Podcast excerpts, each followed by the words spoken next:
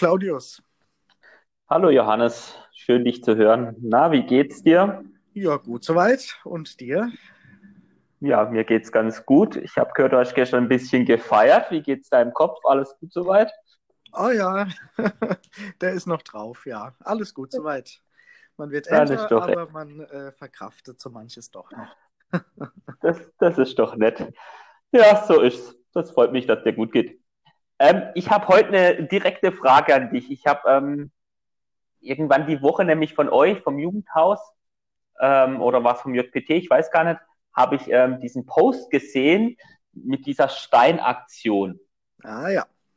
Und ich finde es immer mal spannend, was für Aktionen ihr da so habt. Und deshalb äh, würde es mich einfach mal interessieren, was macht ihr da dann mit den Steinen? Ich habe es schon irgendwie verstanden, man soll lebendige Steine sein. Und ich finde auch den Dialog, der da ähm, im zweiten Post irgendwie drin ist, auch ganz cool.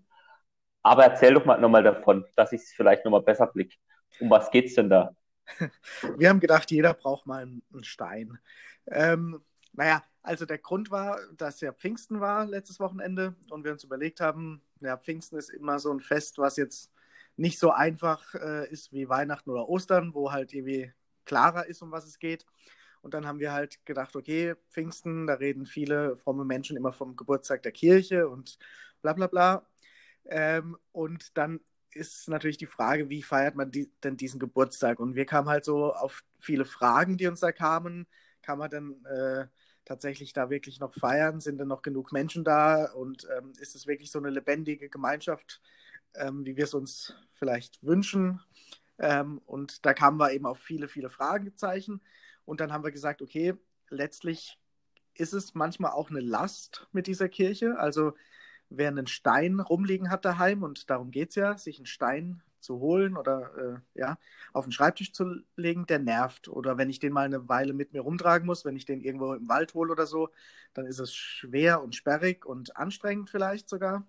Und so geht es uns allen ja manches Mal auch mit der Kirche, wenn ich das mal so pauschal behaupten darf. Und gleichzeitig kann man ja mit Steinen auch tatsächlich Verschiedenes machen.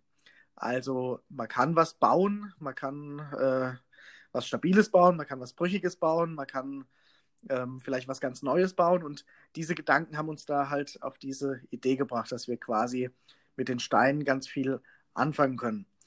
Ähm, und es soll natürlich jetzt nicht so sein, dass wir uns alle mit einem Stein in den Kreis setzen und dann irgendwie versuchen, eine Kirche zu bauen, sondern ähm, die Idee ist eher, dass jeder, der da Lust drauf hat, sich so einen Stein einfach als Erinnerungszeichen daheim hinlegt und so einmal im Monat haben wir geplant, dass es dann tatsächlich so in Anführungszeichen eine Steinzeit gibt und wir uns digital vernetzen, zumindest jetzt äh, am Anfang noch, und dass wir dann eben so Fragen aufwerfen, die so auch ans Grundsätzliche gehen. Also wenn wir tatsächlich eine Religion bauen wollen, bauen würden, was brauchst du da? und da uns drüber unterhalten. Und die Frage ist ja, kommt dann so was ähnliches raus, wie wir jetzt schon haben, oder würden wir wirklich was ganz anderes bauen, ähm, wenn wir nochmal von Null anfangen können mit dieser Kirche, mit dem Glauben? So war die Idee. Ah, das hört sich ja wirklich ähm, sehr spannend an und mir sind jetzt ähm, mehrere Dinge gekommen, vor allem so am Schluss auch, wo du gesagt hast, ähm, wenn wir eine Religion bauen, da würde ich mir so eher die Frage stellen, müssen wir uns eine Religion bauen, weil wir haben ja eigentlich wirklich unsere Kirche und ähm, zumindest wir zwei sind ja ähm, auch einen ziemlich krassen Schritt gegangen in dieser Kirche. Ein Stück weit, ähm, ja, haben wir unser Leben auch da reingegeben in diese Kirche. Ähm, da brauchen wir jetzt nicht drüber reden, aber trotzdem zeigt es ja, dass die Kirche uns sehr wichtig ist. Und vielleicht geht es ja dann eher darum, ähm, diese Kirche zu gestalten und zwar nicht nur zu gestalten lassen von Bischöfen, Kardinälen und Papst, sondern selbst die Kirche zu gestalten. Also auch nicht nur wir zwei als Priester, sondern auch die Menschen, die einfach als Gläubige in dieser Kirche sind.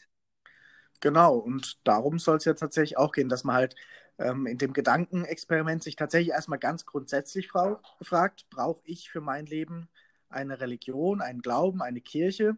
Und wenn ich jetzt tatsächlich die Möglichkeit hätte, mit mir als Person da ein lebendiger Stein zu sein? Also was wäre mir da wichtig? Also wie kann ich mich da einbringen? Also es geht genau in die Richtung, dass es eben nicht auf irgendwelche Leute da oben an der Spitze einer Institution geht, sondern dass man wirklich versucht, vor Ort äh, was auf die Beine zu stellen. Und ich glaube, das ist ja auch was, was gerade junge Menschen ausmacht, dass sie da viel Potenzial haben, viel Kreativität haben und ja, vielleicht auch große Ziele haben, die man verfolgen will. Und da ist halt die Frage, wie kann ich mich da einbringen, damit da was Gutes rauskommt.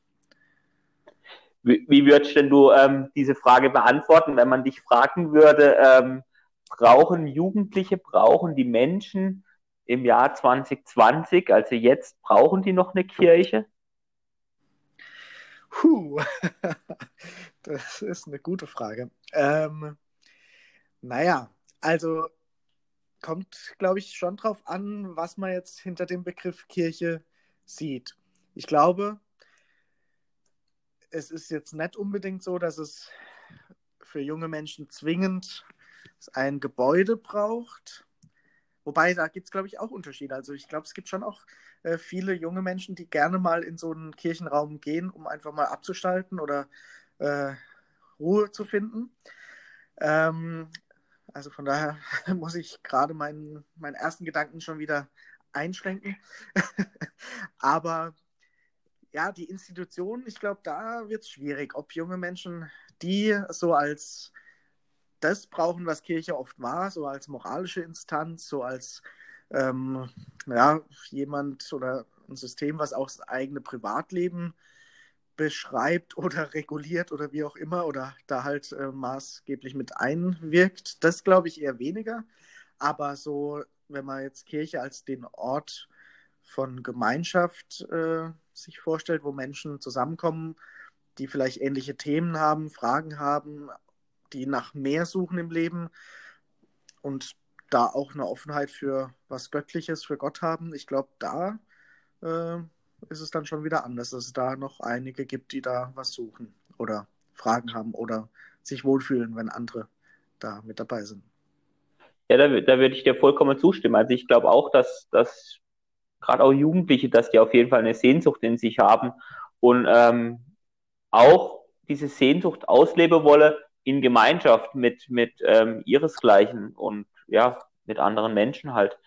Ich glaube, das, das auf jeden Fall und dass eher ja die, die Trägheit dieser Kirche, das, das Stache, das vielleicht ähm, auch von ja, Jahrzehnten und Jahrhunderten mitgeschleppte, dass sie das nicht mehr verstehen können, dass das nicht mehr in ihre Welt hineinpasst und, und dass, dass es da einfach Veränderung braucht. Aber Kirche an sich ist, glaube ich, was, was sie durchaus ähm, ja auch, auch gebrauchen können oder auch ja, suchen würden. Aber halt, die Kirche braucht Veränderung und ja, muss ich, muss ich diesen, ähm, ja, den Menschen einfach auch, ja, anpassen, hört sich so, so negativ an, das meine ich auch gar nicht, aber halt, ja, sich, sich in die Lebenswelt auch hineingeben und ja. mit der Lebenswelt mitgehen. Und ich glaube, da sind wir als Kirche immer noch ziemlich schnell hinter dran und sehr, sehr träge. Und das, das macht es auch schwierig und oft macht es deshalb Kirche auch negativ. Weil ich erlebe Jugendliche oftmals auch, also gerade wenn ich jetzt an unsere gemeinsame Israelfahrt denke, da kommen mir immer wieder auch Momente, wo ich denke, oh, habe Jugendliche echt auch eine Sehnsucht. Und auch, aber auch manchmal eine Sehnsucht, so solche Dinge zu tun, wo ich eher, ähm, ja, wo ich eher denke, oh, das, dass sie das noch tun, also zum Beispiel eine Kerze anzünde, in einer, in einer Kirche, wie wichtig sowas auch sein kann für Jugendliche, was ja aber auch schön ist, ja, weil die Kerze ja was ausdrückt, wo vielleicht auch Halt gibt, wo ein Hoffnungsgedanke dahinter ist. Das ist ja alles was sehr Schönes und nichts Negatives. Also da, genau, also ich glaube, es bräuchte einfach mehr Veränderung und auch das Zutrauen zur Veränderung. Ja, das auf jeden Fall. Und es braucht halt auch Menschen, die noch bereit sind, bei der Veränderung mitzuwirken. Ähm, weil an, wenn man darauf vertraut, dass es andere machen, wird es schwierig. Und ich glaube, da kommt schon auch auf uns an, dass wir ähm, da mitmischen. Und das war ja eigentlich auch der Grund, warum wir sagen, jeder braucht so einen Stein und äh, alle sollen mitmachen, dass wir tatsächlich auch an dieser Veränderung, äh, wie du gesagt hast, mitbauen. Und deswegen haben wir diese Aktion ja auch so ausgedehnt, dass die bis zum Jugendforum nächstes Jahr im besten Fall laufen soll wo es ja auch nochmal darum geht, dass junge Menschen ähm, wirklich aktiv werden und auch mal sagen, was sie anders haben wollen oder wie, was ihnen wichtig ist. Und vor allem aber auch nicht nur sagen, sondern auch wirklich aktiv auch ähm, es tun. Also ich glaube, das ist auch nochmal wichtig, dass man sich wirklich aktiv auch einbringt.